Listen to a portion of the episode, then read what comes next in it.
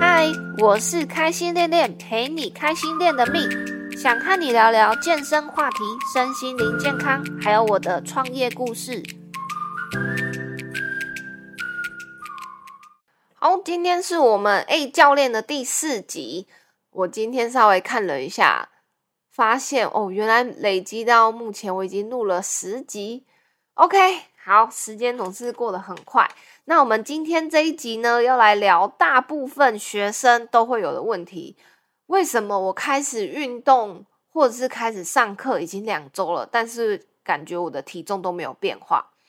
？OK，好，因为现在呃刚好是一个运动的旺季，健身的旺季，对，那就是会开始有很多学生的诉求都是我要短期瘦身。嗯，可能两个月、三个月之后要出国，或者是说他希望在夏天之前可以达到一个比较好的体态。跟大家建立一个观念是，体重它并不是线性的变化，就不是说它是随着时间然后换，就是呃，你时间越长，它体重就下降，就是会逐渐的下降。其实不是，体重不是这样子运作的，它是有点幅度式的。就跟股票一样，它会高高低低，高高低低，所以我们其实要去看的是它的走向，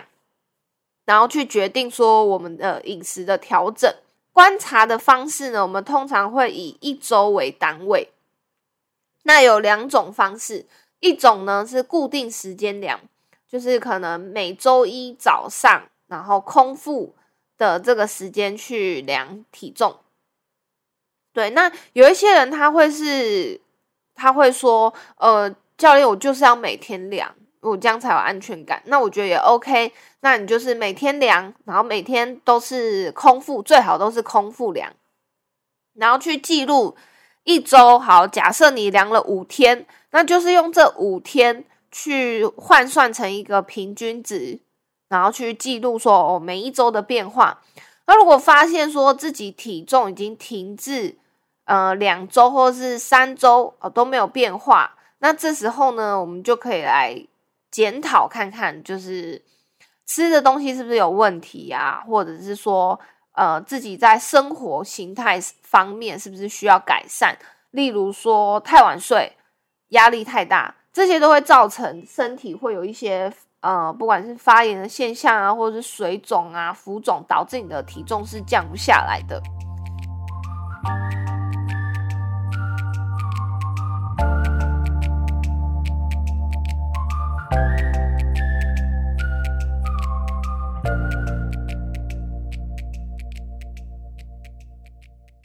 除了体重这个重点之外呢，其实我觉得大家真的要去呃，可以去测量体围，去观察自己那些体态上小小的变化。其实这才是最重要的事情啊！因为其实我们体重它就只是一个数字，但我们其实真正这些短期瘦身，他们要追求的是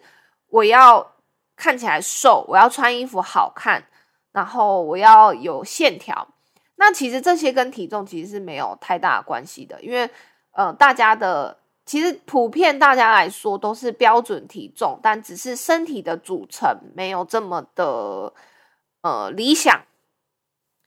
对身体组成没有这么理想，他们希望有线条。那其实我们这时候关注的重点应该会是体态的变化。那体态的变化呢，就是我非常推荐大家可以用体围去测量。好，这个。我在前面几集都有提到了，就是可以去，例如说你很 care 的，或者是手臂，或者是腰围，或者是呃臀围，或者是大腿围，那你都可以去用皮尺。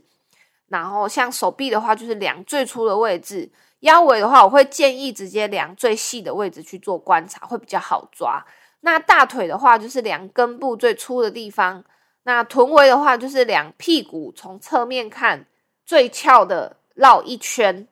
对，然后去测量那个维度，然后可以逐步的一样，每周去测量，每周一次就好了，因为其实每天量不会有什么太大的变化，但是每周量你就会发现自己身体真的在改变了，但是体重没有变，对，这是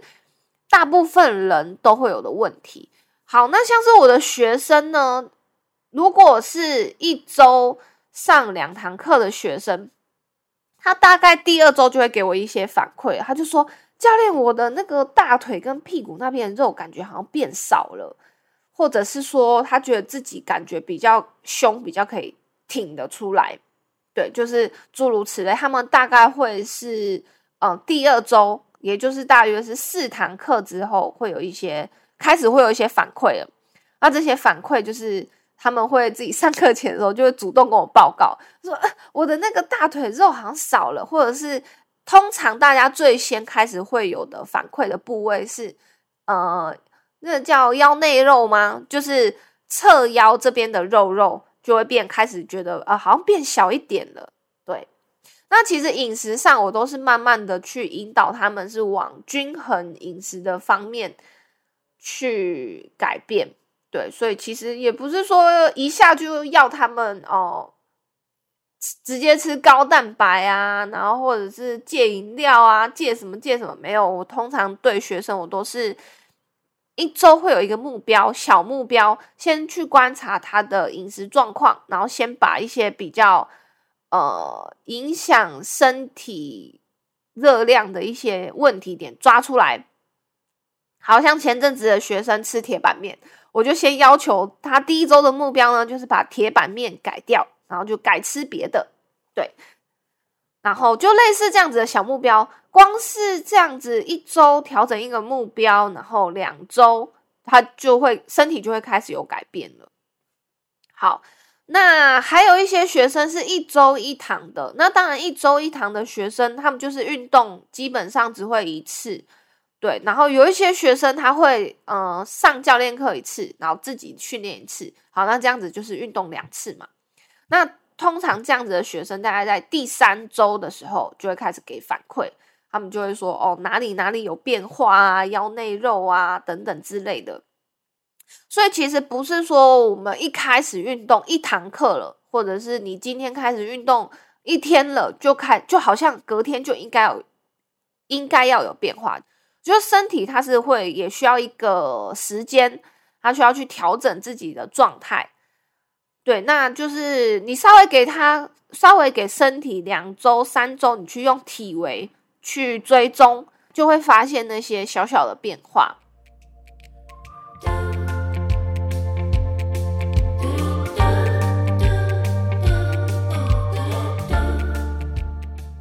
呃，像是我自己的话，我因为我最近在做健康减脂、佛系减脂，对。那我有把我自己减脂的过程发在 IG 上面，